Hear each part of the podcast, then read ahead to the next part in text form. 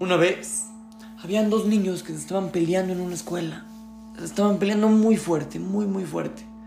De repente uno de ellos está a punto de pegarle al otro, a punto de pegarle.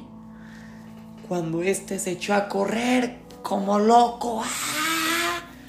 por toda la escuela. Y el otro niño lo empezó a perseguir, a perseguir, a perseguir, a perseguir. Pero este niño corría rapidísimo. Se escapó, se metió en una clase y cerró la puerta. ¡Pah! Cerró la puerta y no le dejaba entrar. Le puso botón. Y el otro niño llegó ahí y empezó a pegar en la puerta. Pero obviamente este niño que estaba adentro no le abría. Y él seguía pa, pegando, pegando, pateaba. Eh. No, el niño no le abría, le empezó a gritar, ya, ábreme, ábreme. No, no le abría, no le abría, ya. Este niño de afuera se cansó y se fue del lugar. Después de un minuto y medio, tocan la puerta de esta clase. Y el niño grita desde adentro, ¿quién eres? No te voy a abrir.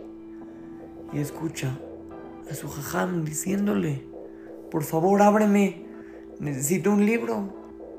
Hay un libro que dejé guardado ahí adentro, por favor ábreme. Y este niño le gritó, no, ni por nada, no te voy a abrir. Yo sé que tú no eres el jajam, tú eres este niño que me quiere pegar y no te voy a abrir. El que estaba afuera le dijo, por favor, dame el libro, de verdad lo necesito. No, no te creo que eres el jajam. De verdad, de verdad, no, no sé cómo convencerte. No, no es cierto, no es cierto, tú no eres el jajam, no eres el jajam. Este niño le, le, gritaba desde adentro, tú no eres el jajam, tú no, ¿quién te crees para, para hacerte pasar por el jajam? Pero niños, ¿qué creen? A este niño le entró la duda.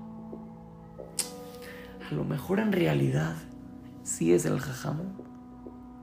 Puede ser, no sé. Abrió la puerta y encontró una sorpresa. Sí era el jajam, sí era su jajam que quería entrar. Pero el jajam tenía las manos tapándole la cara, tapándole los ojos con los ojos cerrados, porque no quería ver quién fue el niño que no le dejaban pasar. Y entró así, con los ojos tapados, entró a la clase, agarró el libro y cuando volteó, este niño ya no estaba, se había ido corriendo. Así, este jajam ya nunca supo quién fue el niño que no le dejaba entrar y por lo tanto no lo avergonzó. Niños, esta historia la contó este alumno en el día de su boda.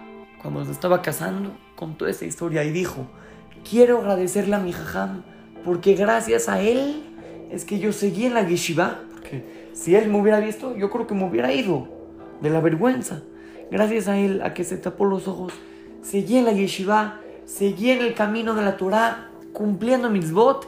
Y gracias a él, a ese acto de él, ahora puedo, puedo decir orgullosamente que soy una muy buena persona en el camino de la Torah.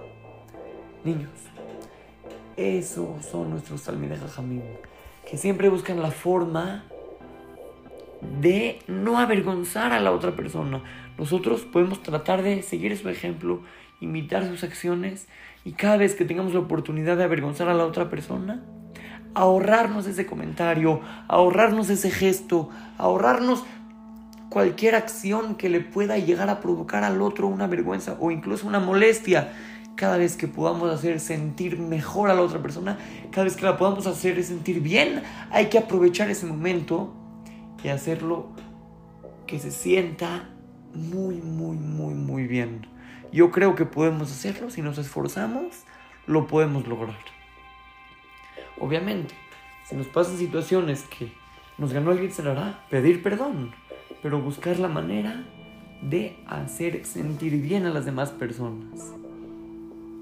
Así es que, lo saluda su querido amigo Shimon Romano para Try to go kids.